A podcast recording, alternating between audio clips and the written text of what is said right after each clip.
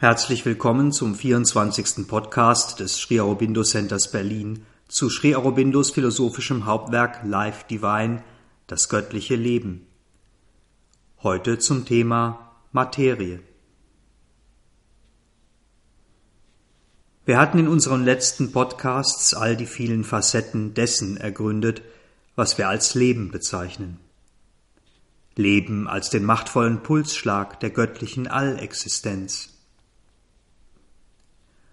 Heute wenden wir uns dem Sockel, dem Podest zu, auf dem dieses Leben steht, der Materie, dem physischen Körper. Denn ohne diesen Sockel, ohne dieses Podest geht, wenn man es so ausdrücken will, gar nichts. Leben entfaltet sich wie ein weit verzweigter Baum aus diesem materiellen Samen.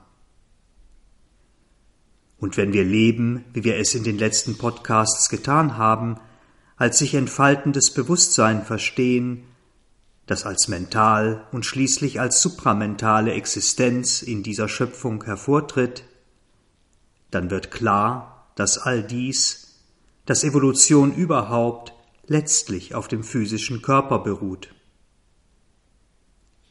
Und tatsächlich beobachten wir, wie sich der Körper die materielle Substanz, in der Evolution den neu zu verkörpernden Bewusstseinszuständen anpasst.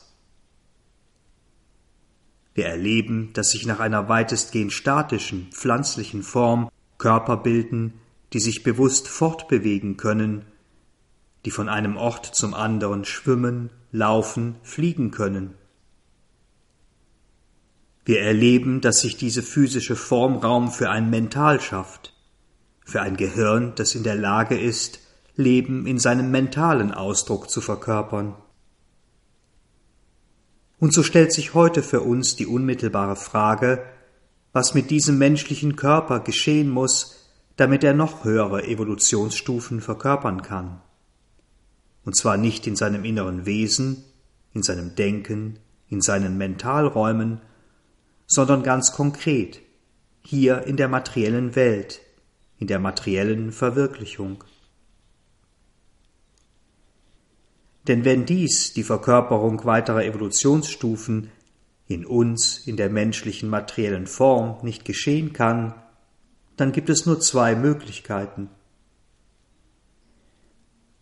Entweder ist das Versprechen des Lebens nach unendlichem Bewusstseinsfortschritt eine Chimäre, eine Wunschvorstellung, und wir als irdische Wesen können Satchit Ananda nur dann verwirklichen, wenn wir unsere Form auflösen, wenn wir mental Leben und Körper abstreifen und in das reine Grenzenlose eintreten.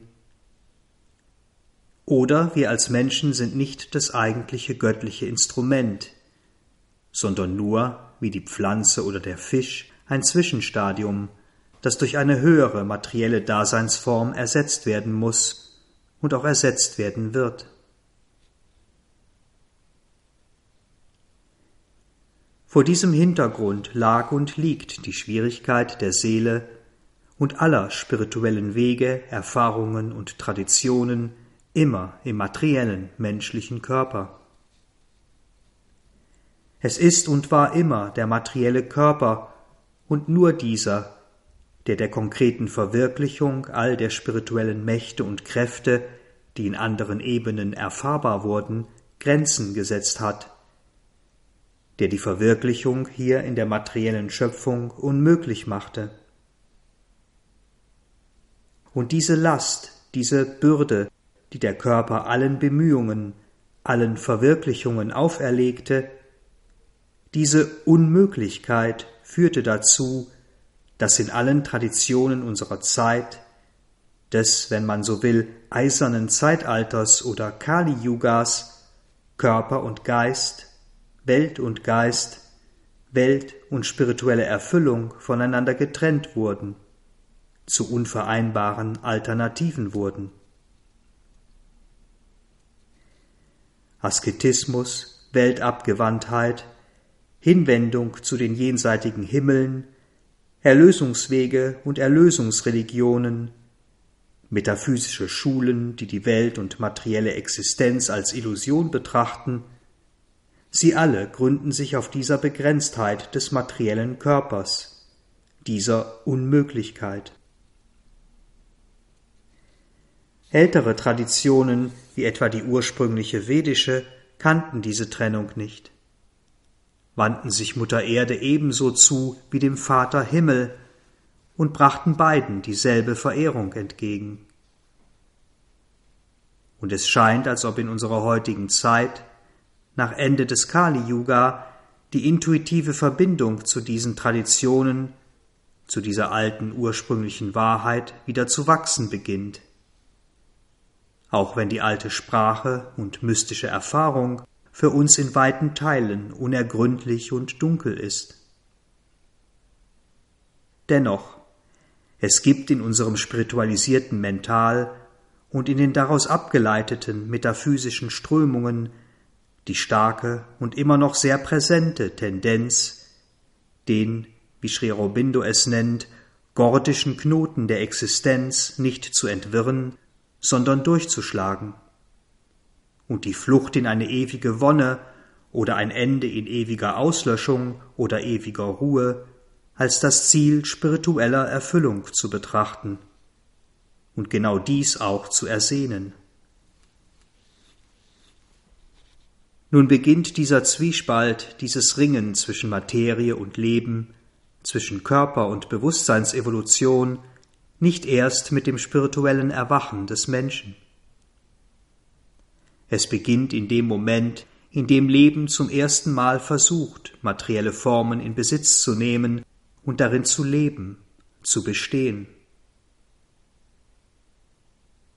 Wir erleben von Beginn an mit den ersten Spuren des Lebens in der materiellen Welt ein Ringen ein Ringen des dynamischen Lebens gegen die Kraft der Unbeweglichkeit und Unbewusstheit, gegen die Kraft der atomaren Zersetzung und des Zerfalls, die dem materiellen Prinzip immanent sind, ein Ringen gegen die große Verneinung der Materie.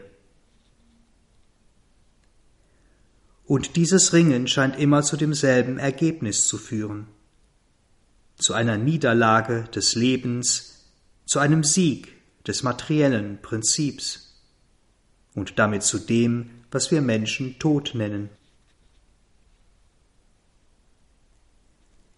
Sobald das Mental in die Schöpfung tritt, scheint sich dieses Ringen zu vertiefen. Denn das Mental ringt mit beiden, mit Materie, mit dem Körper und mit dem Leben. Es ringt mit den Begrenztheiten, mit der Grobheit und Unbeweglichkeit des Körpers, und es ringt mit den Leidenschaften, den Begehren und den Leiden des Vitals, des Lebens. Und das Ergebnis dieses Ringens scheint am Ende ein Sieg oder zumindest ein partieller Sieg unseres Mentals zu sein, auch wenn dieser Sieg in aller Regel mit hohen Verlusten bezahlt wird. Das Mental beherrscht, unterdrückt oder tötet die vitalen Begierden, es schädigt die physische Kraft und stört, zum Teil empfindlich, das physische Gleichgewicht und den Körper. Und es tut all dies im Interesse einer größeren und weiteren mentalen Aktivität und eines höheren moralischen Ausdrucks und Handelns. Wir leben unsere Idee von Leben, wir leben, was wir glauben sein zu müssen. Wir leben unser mentales oder ethisches Ideal. Und wir betrachten Leben und Körper nur noch als Instrumente, die dies in unserem Dasein in allen Lebensbereichen umzusetzen haben. Und dabei werden wir ungeduldig. Ungeduldig mit dem Leben und seinen kleinen Bedürfnissen, ungeduldig mit den natürlichen Begrenztheiten unseres Körpers. Oft endet dieser Prozess, dieser mentale Sieg über das Leben in einer Verneinung des tatsächlichen Lebens und der mentale Sieg über den Körper in einer grundlegenden physischen Erschöpfung, in dem, was wir heute oft mit dem Begriff Burnout bezeichnen. Und wenn wir als Menschen in eine Existenz jenseits des Mentals erwachen, dann nimmt dieses Ringen eine noch stärkere und kompromisslosere Form an. Denn dann werden nicht nur Leben und Körper, sondern auch unser gewöhnliches Mental, unser gesamtes ethisch-moralisches und rationales Dasein zu unserem Gegner. Und es ist nun der Geist, der Spirit, der mit seinen in der Unwissenheit verhafteten Instrumenten, der mit Mental, Leben und Körper ringt und sie zu besiegen sucht. Und dieser Kampf, dieses Ringen endet gewöhnlich in einer Art Befreiung, in einer Trennung von Geist und Natur, in einer Zurückweisung von Mental, Leben und Körper und einem Rückzug in die Welten und Grenzenlosigkeiten des Geistes.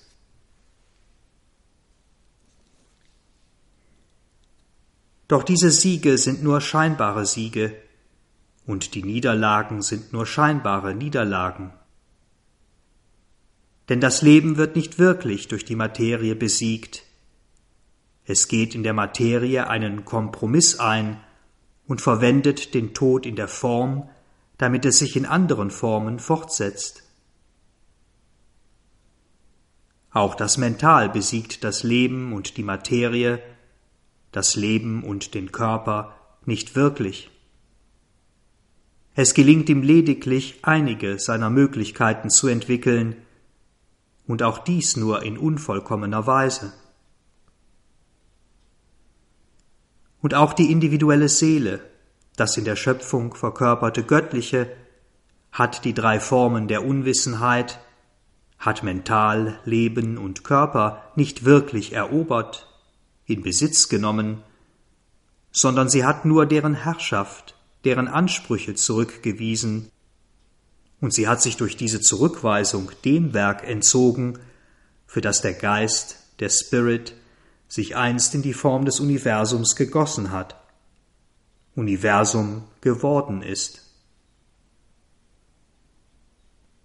Wir im integralen Yoga von Sri Aurobindo müssen im Ergebnis eine andere Lösung suchen, müssen uns an einem gewissen Punkt von all diesen Kompromissen von all diesen am Ende fruchtlosen und auch unbefriedigenden Versuchen verabschieden.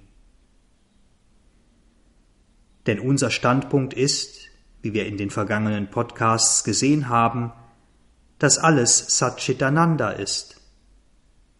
Dass Satchitananda, das Sein, Bewusstsein, Seligkeit, der Anfang und das Ende ist. Und nicht nur der Anfang und das Ende, sondern auch die Mitte, das, was zwischen Anfang und Ende liegt. Ringen und Disharmonie, Ringen und Zwietracht in der Welt wie in uns selbst sind keine ewigen und grundlegenden Prinzipien oder Seinsweisen seines Wesens, des Wesens des Höchsten, sondern sind in sich selbst, in dem, was sie sind, die Ausarbeitung einer vollkommenen Lösung und eines vollständigen Sieges. Und deshalb suchen wir diese Lösung in einem wirklichen Sieg des Lebens über die Materie, durch den freien und vollkommenen Gebrauch des Körpers durch das Leben. Wir suchen die Lösung in einem wirklichen Sieg des Mentals über das Leben und die Materie, durch einen freien und vollkommenen Gebrauch der Lebenskraft und der Lebensform durch das Mental. Und wir suchen den wirklichen Sieg des Geistes, des Spirit, über Mental, Leben und Körper, durch eine freie und vollkommene Übernahme, eine freie und vollkommene Inbesitznahme dieser Instrumente durch den bewussten Geist. Und es ist dieser letzte Sieg, diese letzte Eroberung, die die anderen Siege überhaupt erst wirklich möglich macht. Um nun zu verstehen, wie dieser Sieg errungen werden kann, wie er überhaupt möglich sein kann, fehlt uns noch ein kleiner Schritt. Denn wir hatten bereits herausgefunden, was Mental, Seele und Leben tatsächlich sind. Und dies müssen wir nun auch für die Materie tun. Wir müssen die grundlegende Wahrheit, die grundlegende Wirklichkeit der Materie ergründen. Aber ist Materie tatsächlich wirklich? Alles, was wir, ohne eine ungeprüfte Behauptung aufzustellen, tatsächlich über Materie sagen können, ist, dass wir sie so, wie wir sie sehen, wahrnehmen. Dass unsere Sinnesorgane, wenn wir die Welt betrachten, diese Welt in unterschiedliche materielle Formen und Gestaltungen übersetzt. Doch offenbar ist genau dies nicht die grundlegende Wirklichkeit von Materie. Schon die materielle Wissenschaft weiß, dass Materie Energie ist, dass sie sich in Formen von Energie auflöst, und dies ist bereits eine deutlich tiefere Wahrheit als die, die uns unsere gewöhnlichen Sinne vermitteln. Philosophie und Metaphysik gehen noch weiter. Sie haben entdeckt, dass Materie eigentlich nur eine Erscheinung in unserem Bewusstsein ist und dass die einzige Wirklichkeit Geist, Spirit, reines, bewusstes Sein ist, eine noch größere, wirklich fundamentale Wahrheit. So weit, so gut, so schön wie das klingt, auch diese tieferen Wahrheiten beantworten nicht die für uns wesentliche, entscheidende Frage. Denn wenn Materie eigentlich Energie ist, warum sollte diese Energie dann die Form von Materie annehmen und nicht etwa die Form von reinen Energieströmen? Oder warum sollte das, was eigentlich Spirit, Geist ist, das Phänomen von Materie zulassen, anstatt einfach nur in Zuständen und reinen Freuden eben dieses Geistes zu ruhen? Die Antwort der Metaphysik und der Philosophie lautet Dies, also das Phänomen der Materie, ist das Werk des Mentals oder besser des Sinnenmentals. Es ist unser Sinnenmental, das die Formen, die es wahrzunehmen scheint, überhaupt erst kreiert. Und unser gewöhnliches Mental, das, was in uns denkt, arbeitet dann mit diesen materiellen Formen, die das Sinnenmental vor unseren Augen erzeugt. So plausibel und auch reizvoll diese Erklärung auf den ersten Blick scheinen mag, so hat sie doch einen kleinen, aber entscheidenden Schönheitsfehler. Denn Materie gab es bereits, bevor das individuelle verkörperte Mental und damit auch das Sinnenmental in die Schöpfung trat. Und dieses Mental, das menschliche Mental, kann daher nicht der Schöpfer der Materie sein. Ganz im Gegenteil, das menschliche Mental ist selbst eine Schöpfung oder zumindest ein Ergebnis der materiellen irdischen Existenz. Und wenn wir, wie es die Illusionisten gerne tun, behaupten wollen, dass die Welt nur in unseren eigenen Mentalen existiert, ist dies schlichtweg falsch. Die materielle Welt war da, bevor der Mensch auf der Erde erschien, und sie würde auch dann weiter existieren, wenn der Mensch wieder von der Bildfläche verschwinden würde, oder wenn wir selbst unser individuelles Mental in der Grenzenlosigkeit des Geistes auslöschen, wie es viele, die den spirituellen Weg gegangen sind, ja auch tatsächlich getan haben. Wir müssen also annehmen, dass diese materielle Welt nicht in unserem individuellen Mental, in unserer Vorstellungskraft entsteht, sondern dass es ein universales Mental gibt, das diese Form das Materie erschaffen hat, um sie zu bewohnen. Eine Art Schöpfer also, der vor der materiellen Schöpfung existierte und der größer ist als diese seine Schöpfung. Ein Mental, das tatsächlich ein Übermental ist. Brahma, der Schöpfer, Lord of the Overmind, das, was wir in den meisten Religionen als Schöpfergott, als Gott überhaupt kennen. Mit dieser Erklärung, mit dieser Wahrnehmung kommen wir der Lösung deutlich näher. Aber wir sind noch nicht ganz am Ziel. Denn dies bedeutet lediglich, dass Materie eine Schöpfung von Bewusstsein ist. Es erklärt nicht, warum Bewusstsein ausgerechnet Materie als Basis für sein kosmisches Wirken schuf.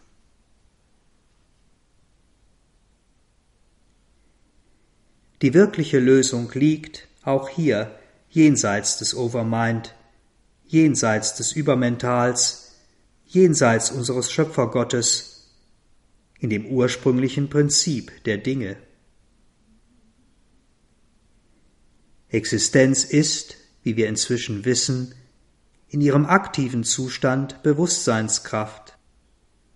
Eine bewusste Kraft, die das Wirken ihrer Kraft oder die Ergebnisse ihres Wirkens sich sozusagen selbst zeigt. Und dies, dieses sich selbst zeigen, geschieht durch Formgebung, in Formen ihrer selbst. Oder anders gesagt, Kraft, bewusste Kraft, ist nur das Handeln eines allein existierenden, bewussten Seins. Und daraus folgt, dass auch die Ergebnisse dieses Handelns nichts anderes sein können als Formen eben dieses bewussten Seins. Und genau dies gilt auch für die Substanz, für Materie. Auch Materie ist nichts anderes als eine Form des Geistes, des Spirit. Und das, was wir mit unseren menschlichen Sinnen als Materie wahrnehmen, ihre Erscheinungsform sozusagen, ist nichts anderes als das Ergebnis unseres zerteilenden Mentals.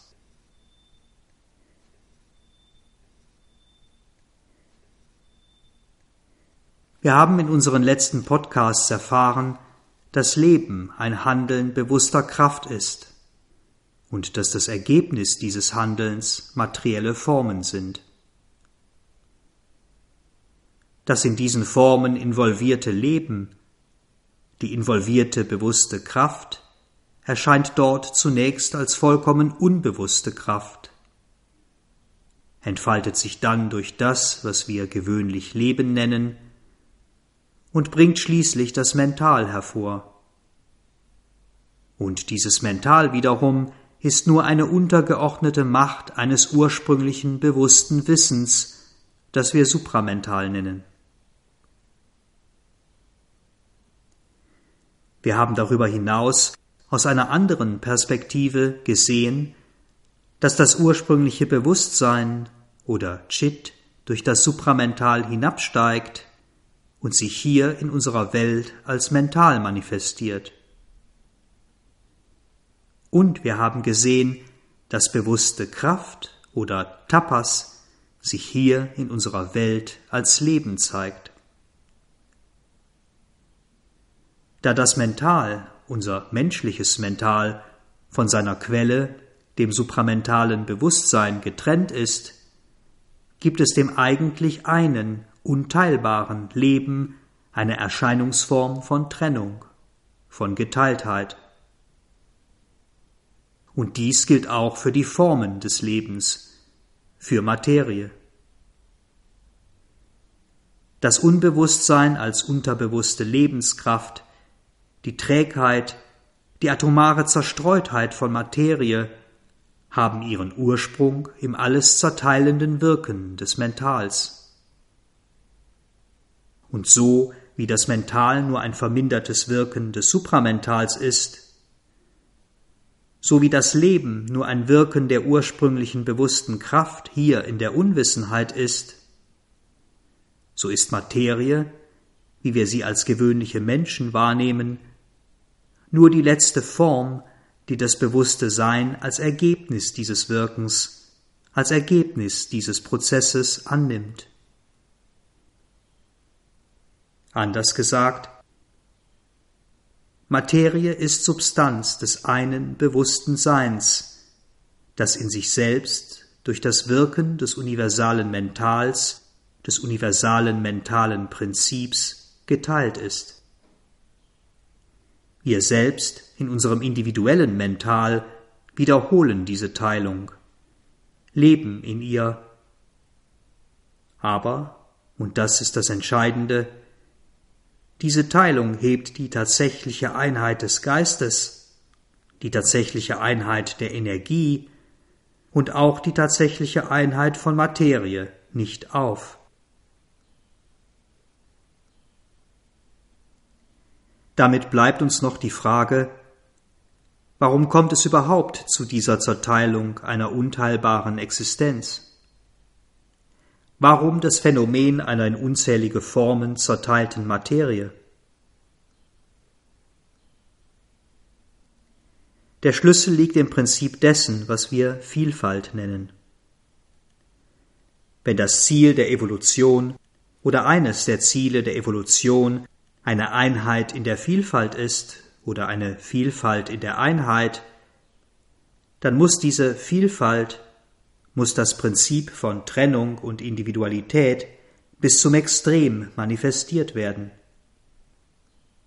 Und diese Geteiltheit muss materiell sein, nicht nur im Feinstofflichen.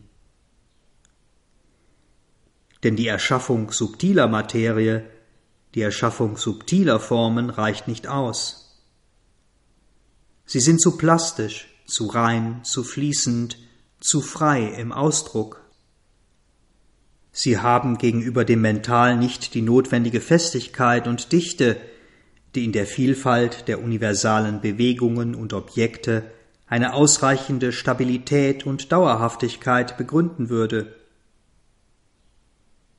Und deshalb ist der Hinabstieg der reinen Substanz in die materielle Substanz ein zwingend notwendiger Schritt der Involution, der Einfaltung des göttlichen Bewusstseins.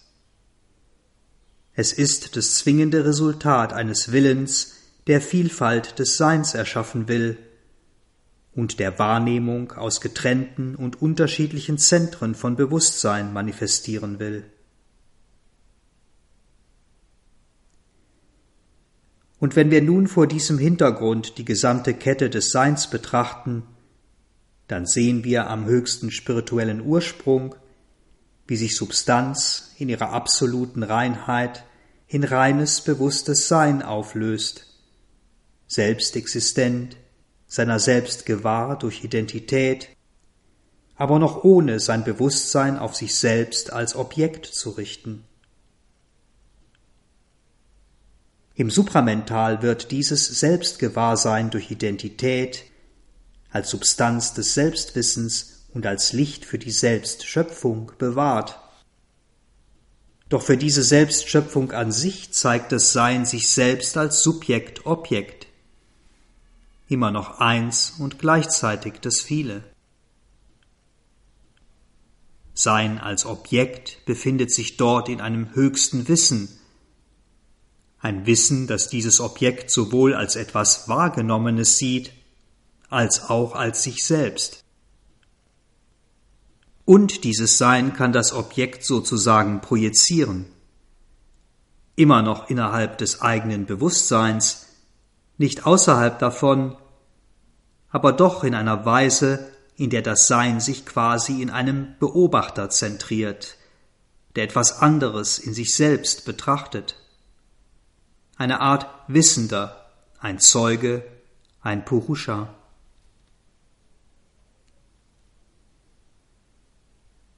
Wir haben gesehen, dass aus diesem verstehenden Bewusstsein, in dem das Wissende, das Wissen und das Gewusste verschiedene Aspekte einer Bewegung sind, das Prinzip, die Wirkweise des Mentals entsteht. Hier betrachtet der individuelle Wissende eine Form seines eigenen universalen Seins als etwas anderes als er selbst. Im göttlichen Mental also in den höheren mentalen Ebenen bis hin zum Overmind, zum Übermental, bleibt die Einheit allen Seins, das heißt die konkrete Wahrnehmung dieser Einheit, im Hintergrund erhalten. Mit dem Ergebnis, dass die Trennung einzelner Phänomene auch nicht für einen Augenblick die alleinige Realität darstellt. In unserem gewöhnlichen, menschlichen Mental aber ist diese Wahrnehmung quasi verschüttet, und sie wird in gewisser Weise ersetzt durch das, was wir Kontakt nennen.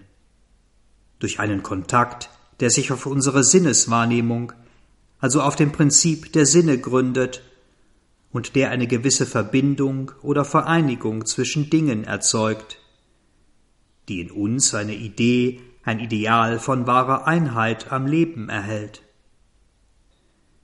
Denn auf diesen Kontakt über die Sinneswahrnehmung gründet sich unser denkendes Mental.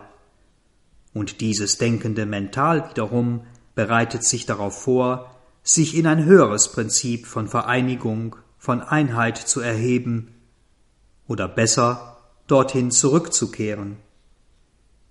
In ein Prinzip von Einheit, in dem die Geteiltheit, die Trennung der Einheit unterworfen ist, dieser untergeordnet ist und nicht umgekehrt wie in unserem gewöhnlichen Dasein.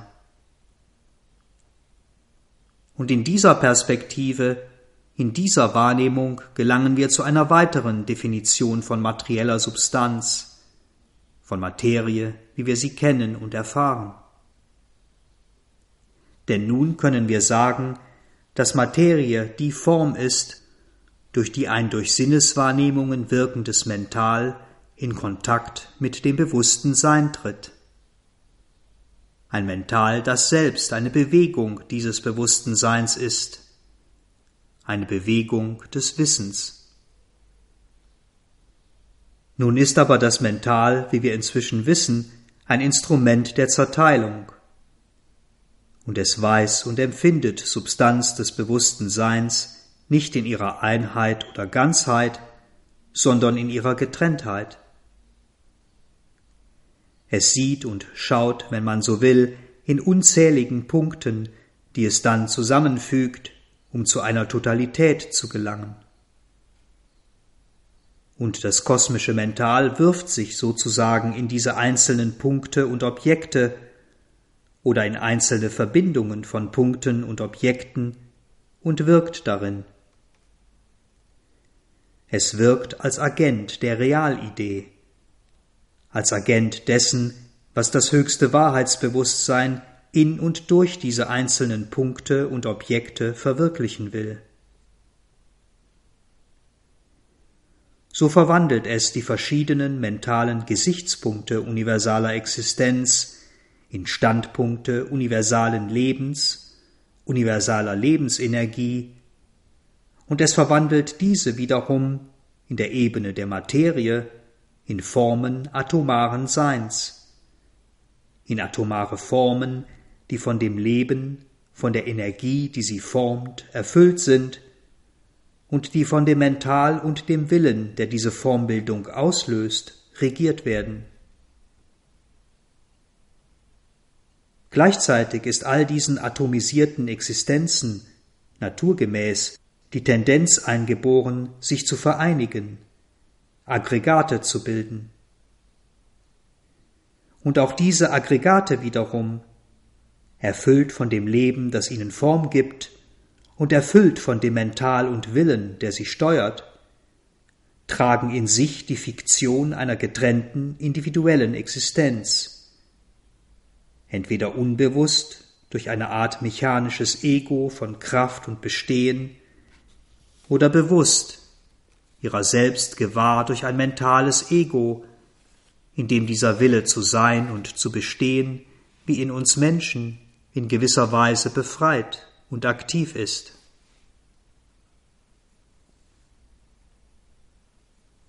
Wir halten also fest, dass die zerteilte atomare materielle Existenz das Ergebnis des Wirkens, der Wirkweise des kosmischen Mentals ist und nicht ein ewiges und ursprüngliches Gesetz der Materie. Oder anders gesagt, Materie ist eine Schöpfung. Und damit diese Materie erschaffen werden konnte, bedurfte es, als notwendige Basis oder Ausgangspunkt einer unendlichen, extremen Zerteilung, einer Fragmentierung des Grenzenlosen. Zwar könnten wir uns auch eine Art Äther vorstellen, einen Äther, der als immaterielle, quasi spirituelle Basis und Stütze der Materie auch tatsächlich existiert. Aber dieser Äther ist, zumindest nach unserem gegenwärtigen Wissensstand, nichts Materielles, nichts, was materiell nachweisbar ist. Wie weit wir die uns bekannten kleinsten Teilchen auch immer aufbrechen, wir finden noch kleinere Teilchen. In Atomen den Atomkern und die Atomhülle, im Atomkern Protonen und Neutronen, im Proton und Neutron die sogenannten Quarks und wie weit wir in unserer materiell-wissenschaftlichen Forschung auch vordringen, wir stoßen nie auf eine reine, nicht teilchenhafte materielle Ausdehnung. Wir stoßen nie auf eine Ausdehnung von Substanz, die nicht gleichzeitig eine Ansammlung verschiedener Punkte oder Teilchen ist. Zwar existiert auch diese nicht teilchenhafte Ausdehnung, also reine Existenz, reine ungeteilte Substanz. Diese aber ist eine dynamische Wirkweise, ein Wissen des Supramentals, nicht des teilenden kosmischen und individuellen Mentals. Tatsächlich ist diese reine Ausdehnung, diese reine Existenz, die keine Ansammlung von Teilchen ist, die grundlegende Wirklichkeit von Materie. Aber sie ist eben nicht das, was wir ganz konkret als Materie wahrnehmen. Mental, Leben und Materie können mit dieser reinen Existenz und der bewussten Ausdehnung dieser Existenz zwar in gewisser Weise eins sein, allerdings nur in ihrer statischen Wirklichkeit. Sie können in dieser Einheit nicht dynamisch handeln und wirken, sich selbst wahrnehmen oder sich selbst Form geben. Dazu bedarf es immer der Zerteilung in verschiedene Formen, in Subjekt, Objekt, in das, was die Beziehung zwischen diesen Dingen herstellt.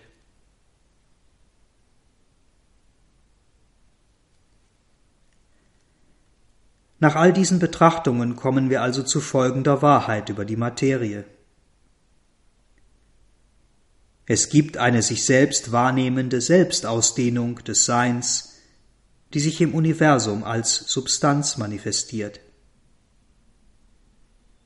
Das kosmische Mental und das kosmische Leben in ihrer zerteilenden Wirkweise repräsentieren, zeigen diese an sich eine Substanz in atomarer Zerteilung und atomarer Anhäufung, Ansammlung. Diese zerteilte Substanz, diese Ansammlungen von Substanz nennen wir Materie. Aber wie das Mental, wie das Leben, so ist auch die Materie in ihrer eigentlichen Natur Brahman. Brahman, das Höchste in seinem selbstschöpferischen Wirken. Materie ist eine Form der Kraft des bewussten Seins, eine Form, die durch das Mental gebildet wurde und die durch das Leben durch die Kraft verwirklicht wurde. Sie, die Materie, beherbergt in sich selbst Bewusstsein, ist Bewusstsein. Bewusstsein, das sich vor sich selbst verbirgt, das sich in und als Materie selbst vergisst. Und wie grob und sinnentleert uns Materie auch erscheinen mag, das in ihr ruhende Bewusstsein empfindet sie als Seinsseligkeit. Seinsseligkeit, die sich diesem Bewusstsein als Objekt der Empfindung anbietet, um die darin verborgene Gottheit aus ihrem Versteck zu locken, sie zu offenbaren. Sein, das sich als Substanz manifestiert, die Kraft dieses Seins, die sich in Form gießt, in ein Selbstbild des geheimen höchsten Bewusstseins, Seligkeit, die sich ihrem eigenen Bewusstsein als Objekt darbringt. Was ist dies anderes als Satchitananda, als sein Bewusstsein Seligkeit?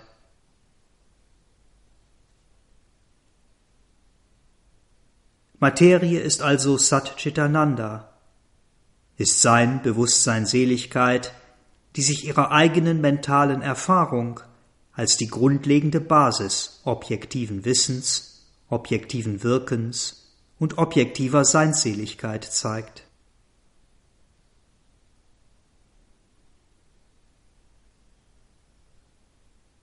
Vielen Dank fürs Zuhören, habt weiter einen schönen Tag oder Abend. Wir hören uns wieder beim nächsten Kapitel Der Knoten der Materie. Uns, das Sri Aurobindo Center Berlin, findet ihr unter www.sacb.de,